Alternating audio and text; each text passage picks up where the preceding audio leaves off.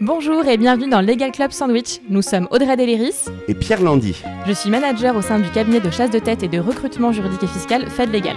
Et je suis executive mentor et cofondateur de l'Alliance européenne d'avocats ENCO. Nous sommes également les fondateurs du Fleet Network, French Lawyers in Tech, le réseau qui réunit plus de 350 juristes dans la tech et en start-up.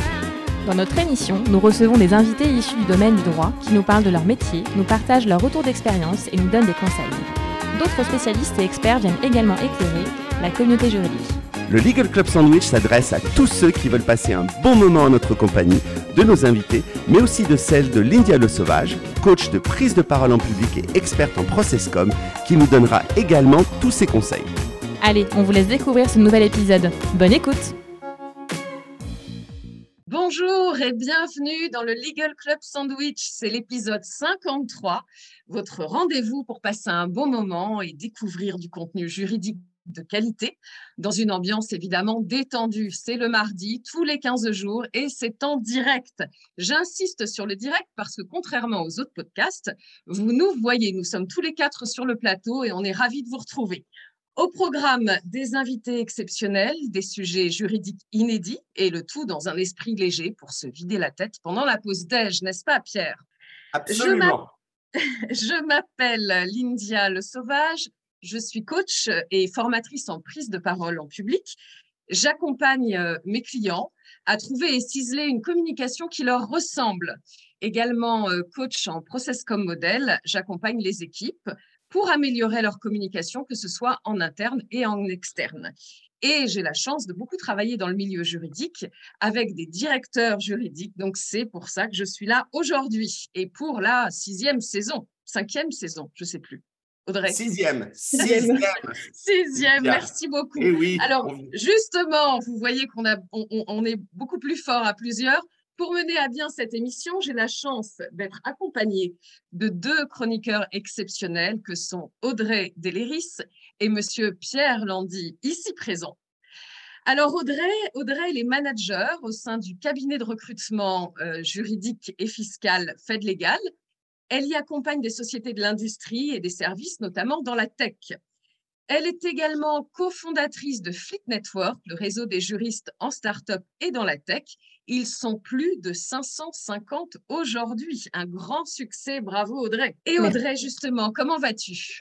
Je vais très bien. Je n'attendais pas que tu nous dises bravo. Alors, je te remercie beaucoup et je ne suis pas seule pour animer ce beau réseau puisque Pierre, ici présent, évidemment, euh, fait partie de ce beau projet. Écoute, je vais très bien. Merci. Ravie de vous retrouver euh, tous les trois et ravie de vous retrouver euh, tous nos éditeurs. Et dis-moi, Audrey, quel est le sujet de ta chronique aujourd'hui? Je vais vous parler de fidélisation et d'attractivité des juristes, gros sujet qui concerne les entreprises aujourd'hui. Merci beaucoup, Audrey. Et notre ami Pierre, notre ami Pierre, il est avocat au barreau de Paris. Il est passé par Disney, Yahoo, mais encore Ledger.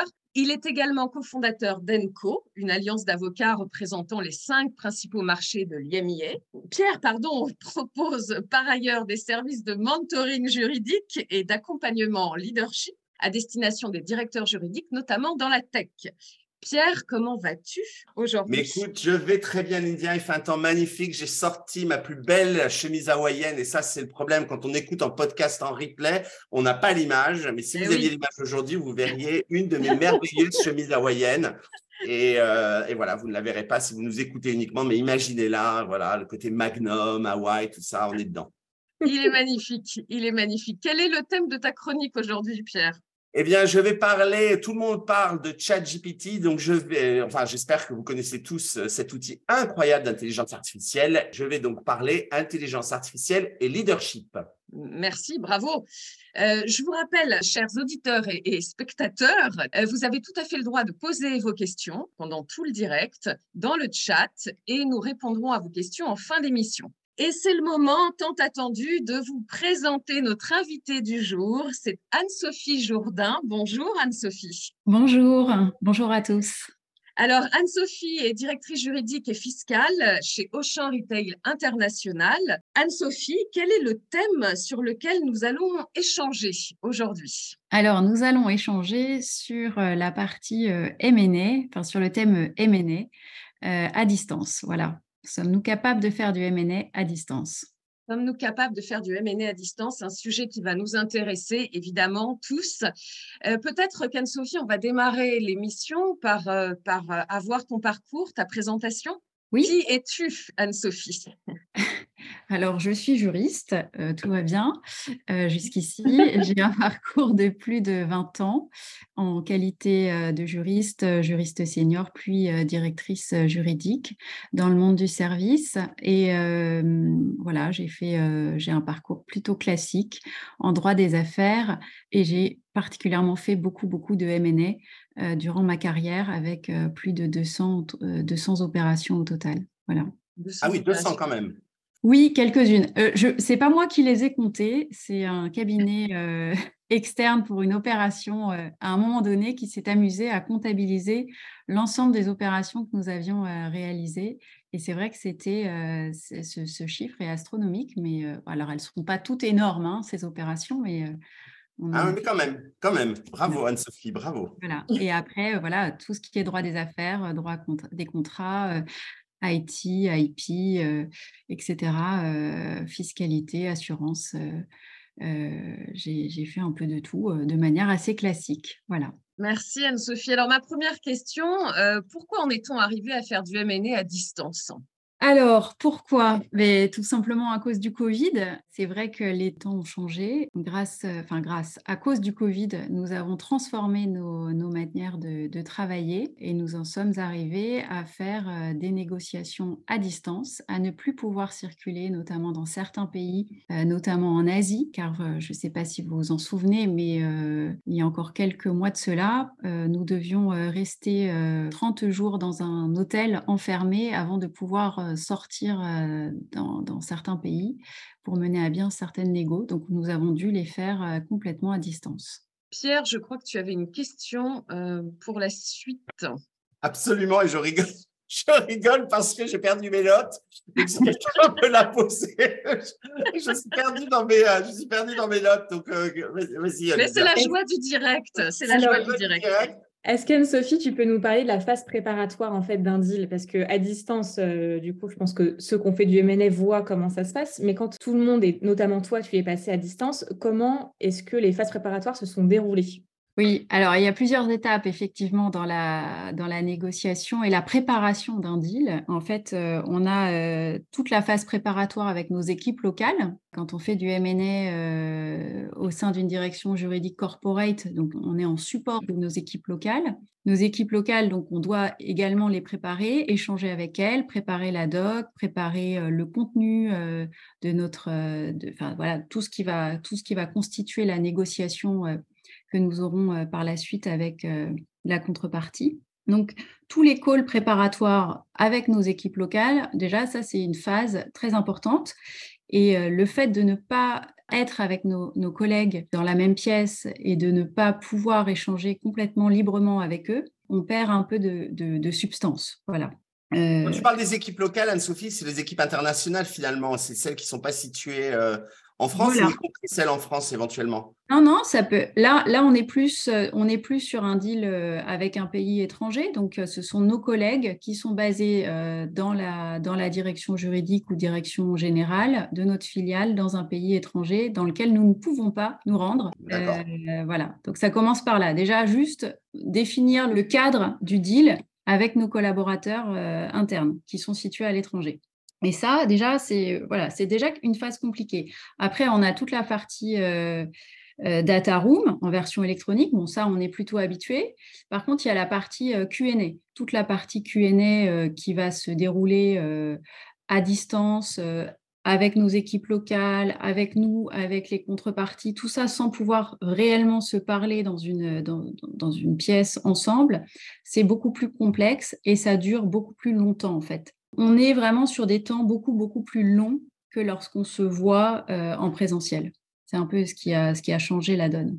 Et justement, moi j'ai une question parce que euh, par Teams, on peut se dire c'est plus rapide, justement. Tu fais des Teams, c'est plus rapide, chacun pose ses questions. Enfin, Qu'est-ce qui prend plus de temps à distance? Quand, quand, tu, es à distance, tu échanges par mail, tu échanges euh, en visio, et tu vois pas plein, plein de petites choses que tu peux voir et tu n'as pas ces petites discussions que tu peux avoir au café, que tu peux avoir. Euh, voilà, il n'y a pas tout ce off. Donc tout se fait soit par mail, soit par, soit par des calls en visio. Et, et, du coup, quand tu, tu peux ne pas sentir certaines, certaines petites choses qui sont en train de changer. Donc en fait, le temps de réaction est plus lent. Ce que tu pouvais déceler en one-to-one de manière immédiate, quasi immédiate, j'ai envie de dire, tu vas mettre deux fois plus de temps, voire une ou deux semaines à le déceler à travers des échanges visio ou email.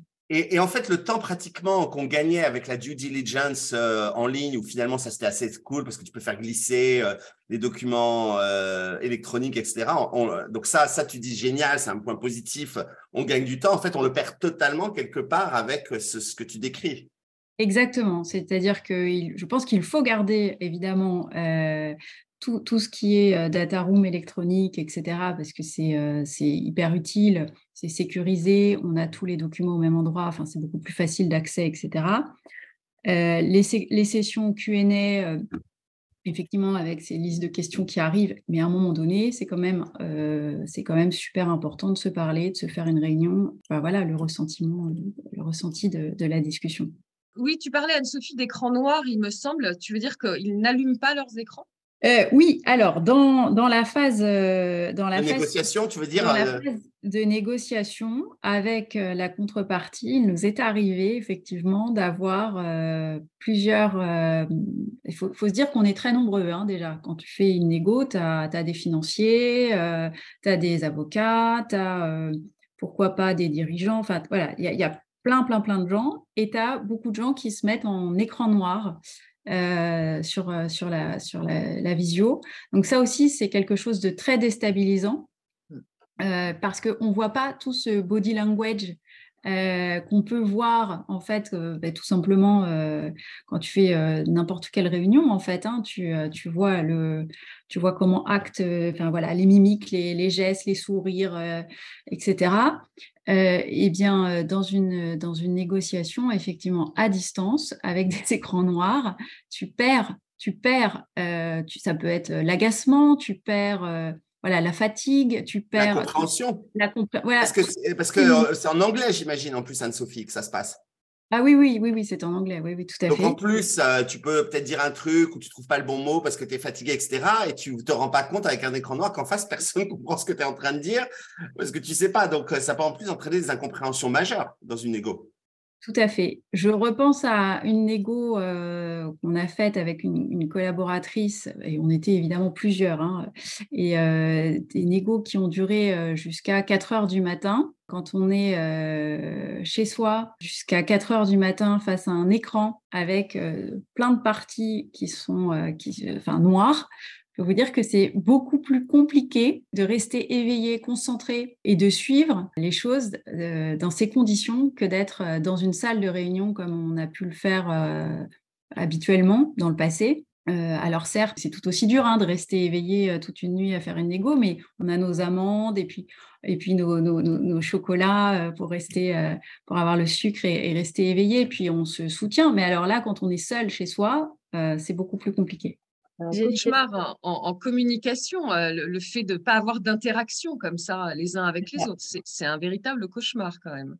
Complètement. Et vous ne vous connaissiez pas ou vous vous connaissez là dans ce que tu décris? Alors ça, c'est tout l'aspect aussi euh, très, euh, très compliqué de ces négociations, c'est que pour certains deals, on, peut arriver à ne jamais, jamais rencontrer les personnes en vrai. C'est-à-dire qu'il y a certaines personnes que je n'ai jamais rencontrées. Et on parle de combien de personnes au total? Du coup, Anne-Sophie, tu dis beaucoup de personnes, mais c'est combien de personnes euh, autour? Alors, non pas de la table, mais... Ah, sur un deal, on peut... Alors, bien évidemment, pas euh, sur, un, sur une réunion Teams, on ne va, être, euh, on va pas être 50, mais on peut facile être 15. Sur un deal, on va multiplier en fait toutes ces réunions, hein, parce qu'il va y avoir la partie financement, la partie juridique, etc. etc. Donc, et donc au total, on peut avoir très vite 70 personnes avec qui on va interférer sur différents sujets en, réunion euh, euh, Teams sans jamais se rencontrer. Ni les équipes, euh, d'habitude on arrive à mixer en fait ces équipes dans des salles de réunion au moins. là, on n'arrive jamais à, on peut pas rassembler 50 personnes autour d'une réunion Teams, donc on, fait, euh, comme on peut. Euh, tu nous parlais aussi des pouvoirs, euh, du coup, qui sont un petit peu différents dans le cadre de Teams. Oui, alors après, donc, une fois qu'on a, qu'on a fini cette négociation qui prend un temps infini, qui est beaucoup plus long, enfin, cette négociation est très très lente, à mon goût, hein, c'est mon expérience, euh, on, en arrive effectivement au jour du closing.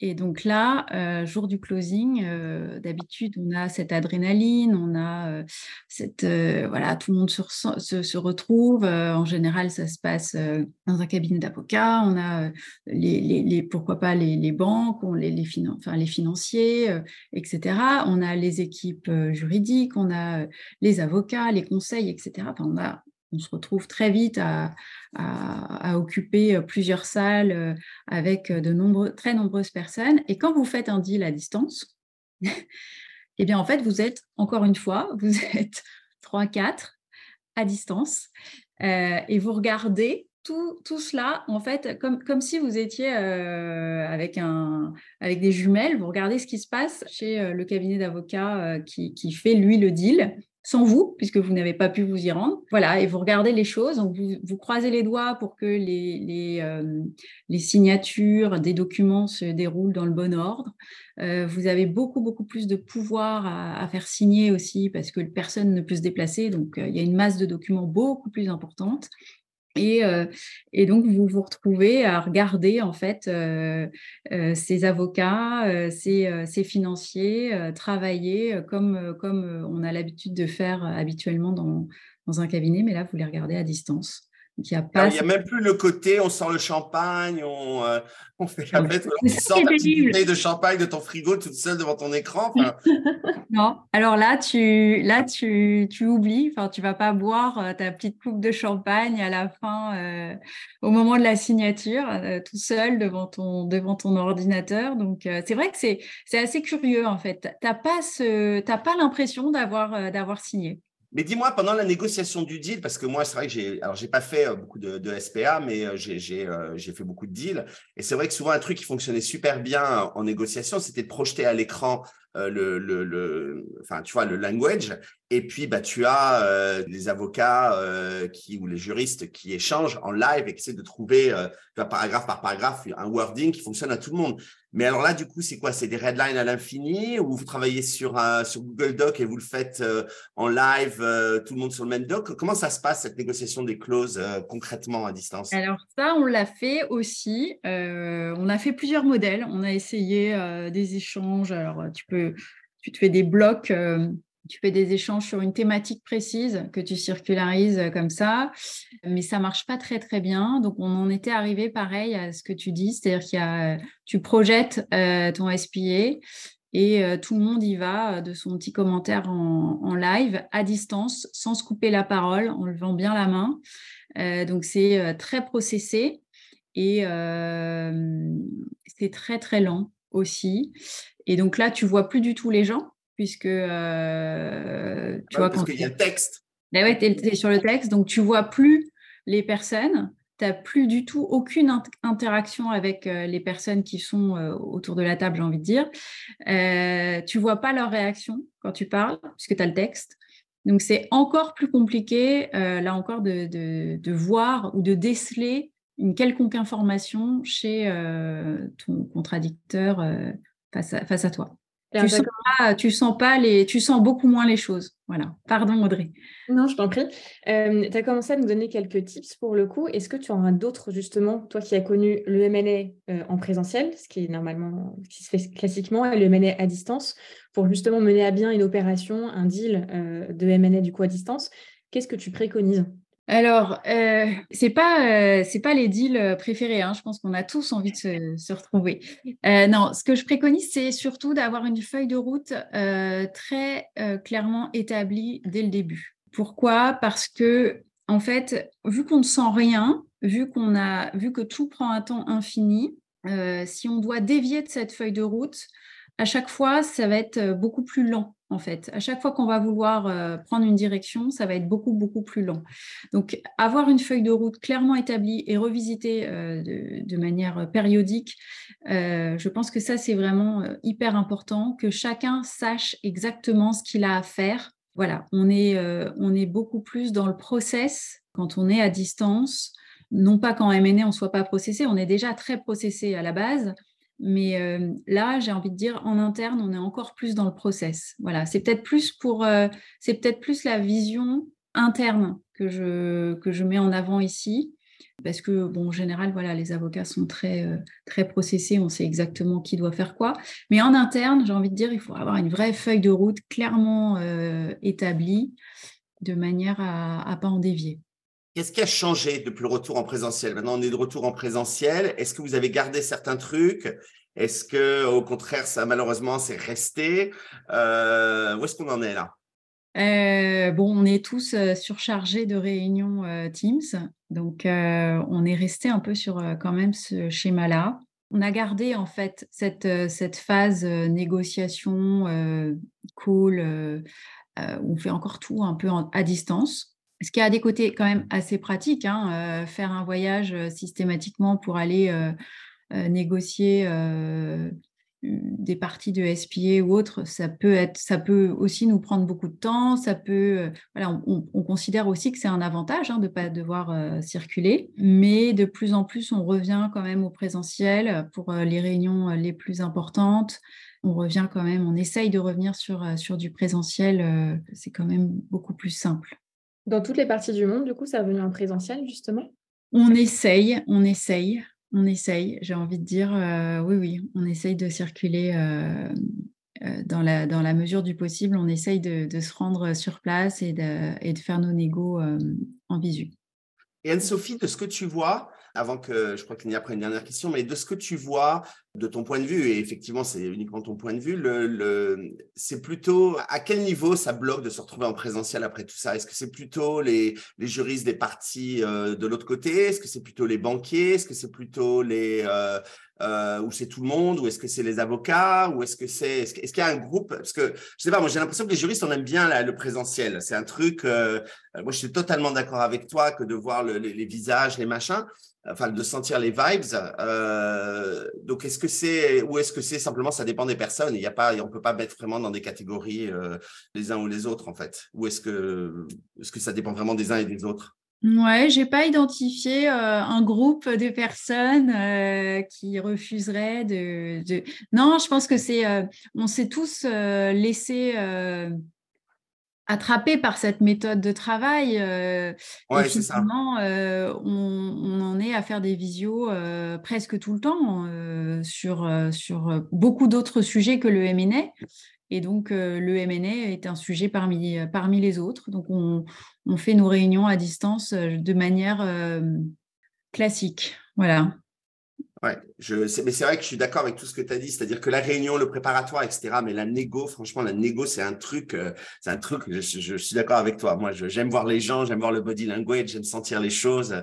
C'est tellement intuitif personnel, une négo, je trouve, que euh, voilà, que tout le préparatoire, euh, fine Lindia, excuse-moi, je n'arrêterai pas de te couper, je sais que c'est à toi. non, il n'y a pas de problème. Moi, ce qui me choque le plus dans ce que tu nous racontes, Anne-Sophie, c'est l'histoire des caméras éteintes. Moi, je me dis, alors oui, le monde a changé, oui, on travaille différemment et il faut s'adapter, bien sûr, et on le fait depuis quelques années maintenant.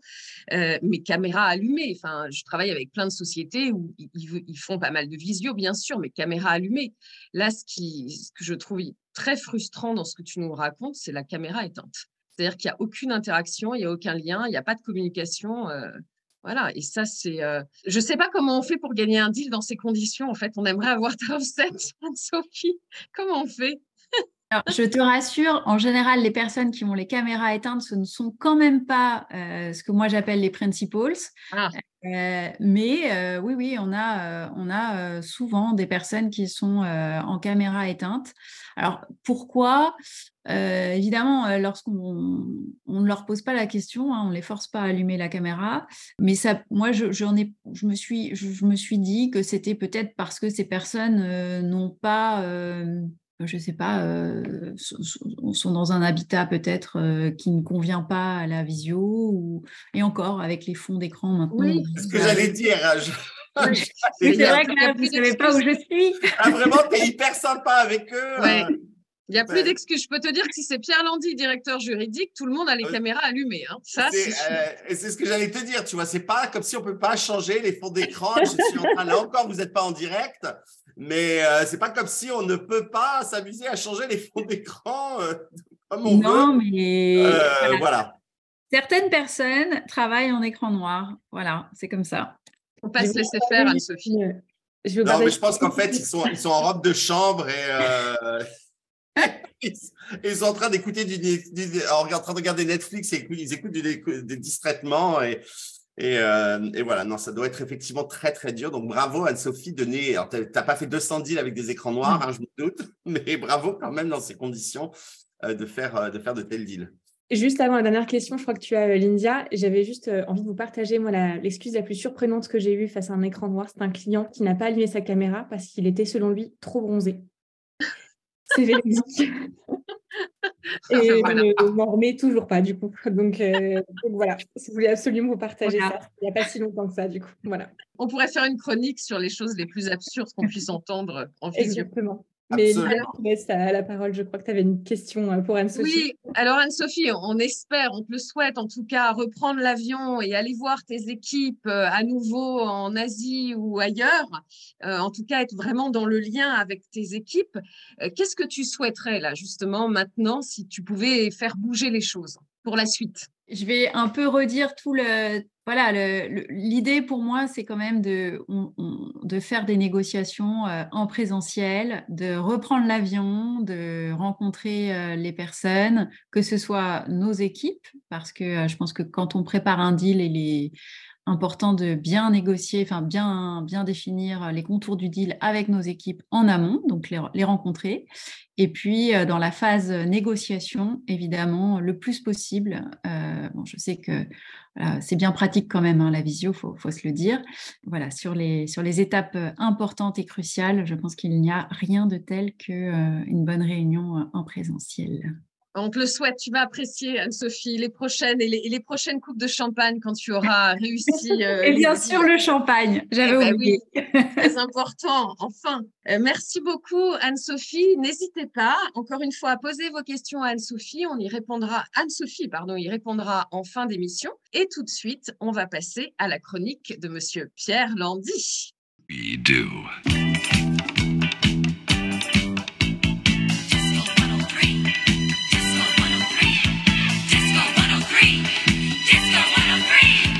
Alors, si vous ne le savez pas encore, effectivement, nous avons des jingles dans Legal Club Sandwich dont nous sommes excessivement fiers. Et euh, voilà, ce qui fait, ça fait partie de notre marque de fabrique. Alors, aujourd'hui, je vais parler de intelligence artificielle et leadership.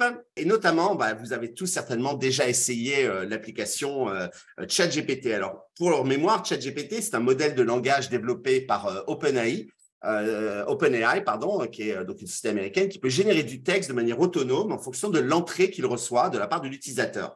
Ça peut sembler de la science-fiction, mais c'est une réalité qui a des implications très réelles euh, pour les leaders et pour leur capacité à diriger leurs équipes. Alors, la question qui se pose, c'est de savoir si l'IA va marquer la fin du leadership, si tout va dorénavant être géré par les machines. À mon sens, la, la réponse est plus nuancée que cela.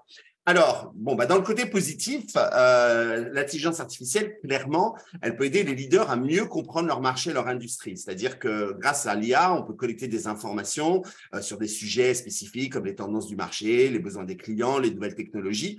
Et les leaders peuvent utiliser euh, toutes ces précieuses informations pour eh bien, prendre des meilleures décisions et mieux comprendre leur marché. Par exemple, il y a une annonce récemment que la société de biotechnologie Moderna a euh, annoncé justement une alliance avec IBM pour utiliser l'intelligence artificielle pour avancer dans ses recherches médicales. Donc, on voit là tout de suite des applications très concrètes euh, de ce qui peut être fait. Et puis, bon, l'intelligence artificielle, deuxième point, euh, peut aider les leaders à mieux communiquer avec leurs équipes et, et surtout aider les équipes à mieux communiquer tout court on peut euh, du coup imaginer que euh, ben, euh, l'intelligence artificielle va donner des conseils aux leaders sur la façon de rédiger leurs emails, leurs rapports, leurs présentations.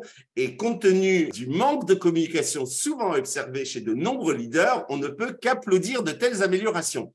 De la même manière, on peut aisément imaginer qu'une société fasse appel de manière massive dans un avenir proche à l'intelligence artificielle pour que ses employés communiquent eux aussi à l'intérieur de la société de manière plus efficace avec leurs clients ou en interne, par exemple, pour trouver les bons mots dans leur communication, pour exprimer leurs pensées, ou même pour communiquer de manière plus claire et concise. Et là, moi, je vote pour en ce qui me concerne, car j'ai tendance à écrire des romans fleuves dans mes emails. Et donc là, si une intelligence artificielle peut me résumer ma pensée beaucoup plus rapidement, je dis go, go, go.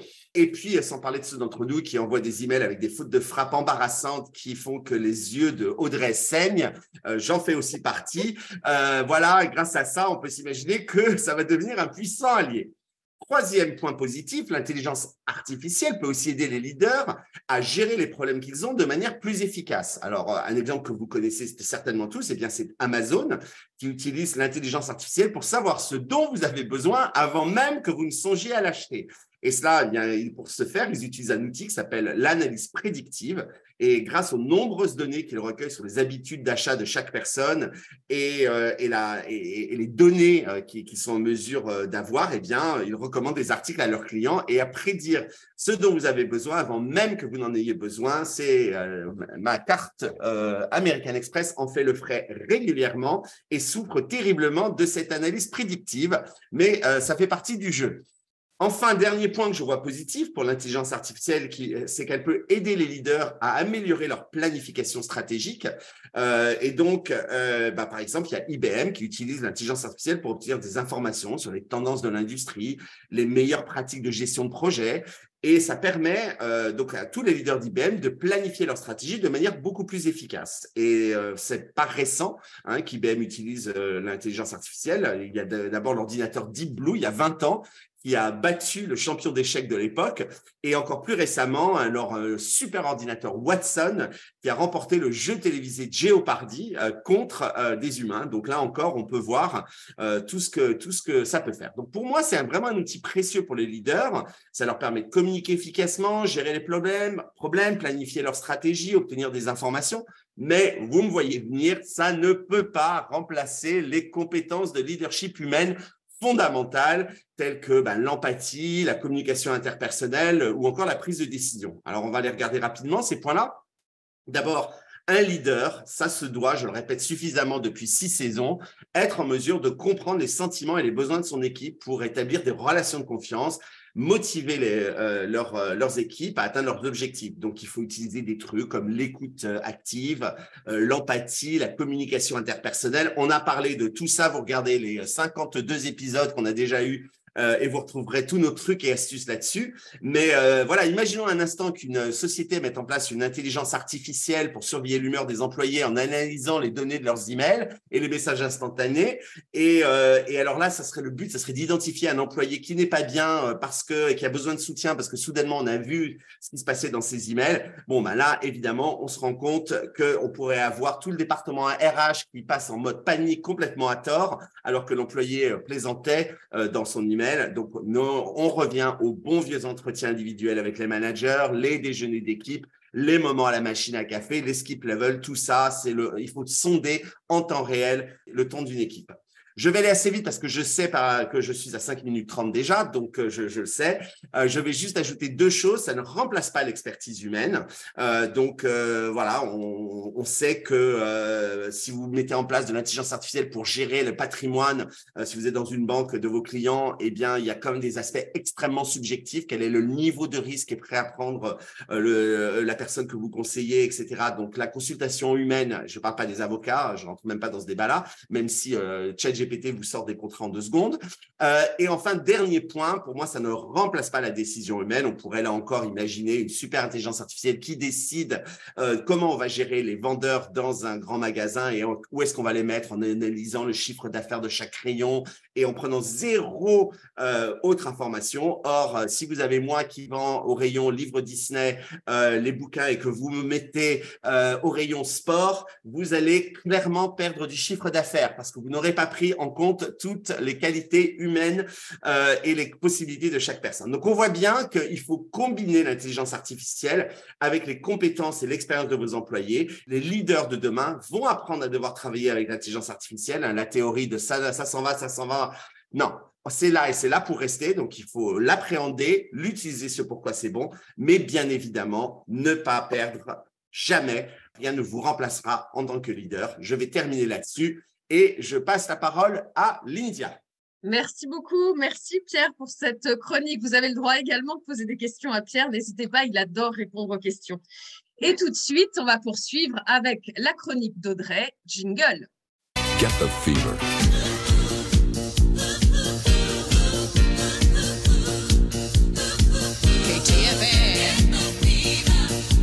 Merci Pierre. Alors aujourd'hui, moi, je vais vous parler donc de fidélisation et d'attractivité des collaborateurs au sein des directions juridiques. Et ça peut concerner évidemment d'autres profils et d'autres secteurs. 81% des directeurs juridiques disent ne pas avoir mis en place de politique de fidélisation. Pourtant, dans les faits, les managers ont développé de nombreuses actions pour leurs équipes. Et de leur côté, les juristes sont motivés par bien plus qu'un salaire, comme vous le savez tous. Il y a un véritable changement de paradigme, j'adore ce mot, donc je suis très contente de l'avoir mis dans cette chronique, de la vision du travail, accentuée depuis la crise sanitaire. Et je vous recommande à ce titre tous les articles de la philosophe du travail, Julia de Funès, qui sont euh, passionnants. alors, depuis toujours, il y a une vraie importance du savoir-faire, c'est-à-dire des compétences techniques. Depuis une dizaine d'années, le savoir-être a pris de plus en plus d'ampleur, comme on le sait tous, et on ne recrute donc pas seulement sur les compétences techniques, sur les hard skills, comme on aime à, parler avec cet investissement. La personnalité et la vision du candidat sont également prises en compte. Depuis la crise sanitaire et surtout depuis que le marché s'est réactivé, dès septembre 2020, est apparu un troisième paramètre, l'organisation du travail. Avant, on n'en parlait pas, c'était même un peu tabou. Moi-même, je recommandais à mes candidats de ne jamais parler de télétravail avant de, recevoir une offre. Je leur dis surtout pas, ne, ne faites pas ça, ça va vous porter préjudice. Aujourd'hui, on en parle systématiquement les candidats osent davantage en parler. Donc certains donnent parfois un no-go direct quand je leur parle d'un poste, il n'y a pas de télétravail, ils me disent ah non, euh, non, non, ça ne va pas m'intéresser, et ils n'ont aucun état d'âme à me le dire. D'un côté, certains veulent du 100% remote. Certains vont même se diriger vers des startups justement pour être certains d'avoir une véritable flexibilité. A contrario, lorsque j'ai eu à rechercher un General Console en 100% remote, beaucoup m'ont dit non, parce que ça, ça leur faisait un petit peu peur. Donc tous les juristes n'ont pas les mêmes exigences, même s'il y a une volonté télétravail, mais pas forcément à 100%. Maintenant, côté entreprise. Le sujet est toujours abordé lors des briefings euh, de poste que je réalise avec mes clients. Donc, même chose que pour les candidats, les entreprises n'ont pas toutes les mêmes euh, mises en place de télétravail. Certaines proposent le 100% remote, comme je le disais euh, un petit peu plus tôt. D'autres ont un accord télétravail de 2 à 3 jours hebdomadaires et communiquent dessus. Ça fait partie de leur marque employeur. D'autres n'ont pas de télétravail du tout et le revendiquent. Voilà, il est important pour elles d'avoir des équipes sur place qui communiquent entre elles en présentiel surtout durant la période d'essai. Donc, il y a un véritable décalage entre ce que veulent les juristes d'un côté et la vision de l'entreprise et ce qu'ils ont à proposer. Je vous donne l'exemple d'un client parisien, Paris Intramuros, je précise, qui est une véritable nuance, surtout aujourd'hui. Quand on passe le périph', on n'est plus dans la même dimension. Euh, voilà, donc cette, société-là, elle propose des rémunérations en dessous du marché, avec une petite équipe juridique. Il n'y a pas beaucoup de perspectives d'évolution et il n'y a pas de télétravail. Et là, je peux vous assurer que ça a beau être Paris Intramuros, ça devient très compliqué de travailler et de recruter pour eux même si je les trouve très sympathiques au demeurant. Euh, autre chiffre que je voulais vous partager aujourd'hui, 72% des juristes sont fidèles à leur entreprise pour des raisons d'équilibre vie pro, vie perso, contre 47% en 2017. Tous ces chiffres, c'est euh, dans l'étude qu'on a réalisée avec Fed qu'on vous a ou qu'on vous va partager dans le, dans le chat. Donc l'organisation du travail, c'est un vrai sujet. Cependant, les juristes ne veulent pas que du télétravail. Ils sont 81% à vouloir aussi travailler sur des sujets beaucoup plus larges que leur matière de prédilection. Donc, les juristes ne souhaitent plus seulement évoluer en tant que manager, ils souhaitent aussi évoluer en termes de périmètre pour le coup, et d'ailleurs, ils n'ont pas forcément la place d'évoluer en tant que manager. Donc, la montée en compétences, elle passe aussi par la participation à des projets transverses, la digitalisation de la direction juridique et de ses process, ou encore par l'accompagnement de nouvelles activités. Donc, c'est une volonté croissante des juristes, moi je le vois au quotidien avec ceux que je rencontre, euh, d'élargir leur périmètre d'intervention. Et une majorité des directeurs juridiques l'ont bien compris. Euh, comme ils n'ont pas forcément les moyens de tous les augmenter au niveau salaire, les directeurs juridiques vont leur proposer de travailler sur des sujets un petit peu différents, beaucoup plus larges, et c'est ce qui peut motiver au quotidien des juristes. Donc il faut savoir créer des opportunités d'un côté comme de l'autre, et côté candidat et côté client. Donc la fidélisation et l'attractivité des juristes, c'est un véritable enjeu, et ça pour tous les directeurs juridiques et directrices, et j'imagine pour toi aussi Anne-Sophie, c'est un véritable enjeu, soit pour fidéliser les juristes en place, soit pour attirer euh, du les juristes. Et comme ils ne souhaitent pas tous la même chose, il va falloir creuser encore plus leur motivation, soit lors des entretiens annuels ou lors des entretiens d'embauche. Et ça, comme tu parlais des entretiens euh, annuels, euh, Pierre, c'est pas ChatGPT qui va aller creuser ces motivations-là. Et donc, car comme toujours, c'est une rencontre entre ce que l'entreprise et le directeur juridique ou la directrice juridique a à proposer, quel est le projet, et ce que souhaite un juriste. Et ça, qu'il soit déjà en poste ou qu'il veuille en changer. À toi, Linda. Merci, merci beaucoup, Audrey. Formidable, ces chroniques, on apprend toujours plein de choses, c'est plein de tips, on adore ça. Une dernière question peut-être euh, pour Anne-Sophie, ton prochain voyage, Anne-Sophie, est-ce que tu peux nous partager? Ton prochain voyage en Asie, c'est où? C'est quand? C'est pas fixé encore. Bon, ça va venir, ça va venir. Ça va venir. Oui, oui. Bon, super. On, se cache dans tes valises avec grand plaisir, en tout cas. oui, mais j'ai une question à te poser, euh, Anne-Sophie. Euh, on a parlé voilà, de tout ce qui était plus positif avec le, présentiel? Est-ce qu'il y a quand même quelque chose, quelque chose que tu ne regrettes pas du présentiel et que tu as aimé trouver grâce au deal et aux négociations justement par Teams, par Teams ou autre euh, plateforme de visio, bien sûr? Oui, non, mais c'est un côté très pratique hein, de rester euh, derrière son écran pour valider euh, une première phase de négo, par exemple, ou une thématique particulière sans grande importance. On gagne, on gagne aussi quand même du temps à faire, à travailler de la sorte en tout cas sur une, sur une journée, euh, enfin sur une, vu nos fonctions, on ne fait pas que du MNF. Enfin, moi, en l'occurrence, je fais plein d'autres choses. Et euh, c'est vrai que sur l'ensemble, je gagne du temps à travailler ainsi euh, dorénavant, clairement. Et est-ce que tu aurais une anecdote que tu aimerais nous partager, si on est entre nous, bien sûr, hein, mais quelque chose du coup de, de croustillant ou pas que tu aimerais nous partager sans citer de nom qui s'est passé lors d'une négociation en visio? Là, comme ça, Audrey je n'ai pas, je n'ai pas posé la question en La question n'était pas préparée Non. Euh, si, le, le côté, euh, bon, ça, je pense qu'on l'a tous vécu, hein, la personne qui arrive, euh, qui pense qu'elle a éteint sa caméra et qui arrive torse nu. ah oui. Alors que c'est. voilà. Ah oui, ah, quand Ça, c'est un grand classique. Tu en avais raconté plein, Audrey, toi. De, Oui, mais j'ai pas eu la personne torse nu, du coup. Hein. Ah, torse nu, c'est pas mal. Euh, torse nu. Avec le, le, décalage horaire, euh, les choses comme ça, on en arrive à ce genre de. Voilà. Il y a une vidéo à faire. Hein. Il, y a, une vidéo, Pierre, à faire. Il faut qu'on s'y mette là sur, euh, sur tous les trucs. Sur, toutes les, sur, sur, tout, ce, tout ce genre de bourde. Et alors, qu'est-ce qui se passe dans 15 jours, Audrey? Dans 15 jours, déjà, ce ne sera pas le mardi, ce sera exceptionnellement le mercredi 17 mai. Donc attention aux fidèles du mardi. Exceptionnellement, on sera présent le mercredi juste avant le week-end de l'Ascension pour vous passer un super week-end. On a déjà euh, prévu euh, le jour d'avant. On reçoit Philippe Andro, euh, qui a été directeur juridique, par exemple, chez Technicolor et ensuite chez Suez. Et on vous dévoilera très, très vite le sujet. Vous allez voir, c'est quelqu'un de passionnant. Donc, j'ai hâte de vous retrouver aussi dans 15 jours. Donc, non pas deux semaines, mais 15 jours. Voilà, précisément. Merci, merci Anne-Sophie pour avoir répondu à notre euh, invitation aujourd'hui. Merci Audrey, merci Pierre pour ces chroniques. Un petit mot de la fin, Anne-Sophie? Non, mais je, tenais à vous remercier à tous les trois. C'était euh, très sympathique et, euh, et, hâte de vous revoir en vrai. Grand plaisir. Absolument. On fera une vraie J'ai remarqué qu'on avait tous allumé notre caméra. Hein. On était. Euh, Et un jour, avec Legal Club Sandwich, on fera une vraie fête avec tous nos invités en présentiel. Hein, Audrey? Ça, c'est un bel événement. Avec grand plaisir. On s'organise ça pour, euh, pour 2024 euh, Très bonne idée.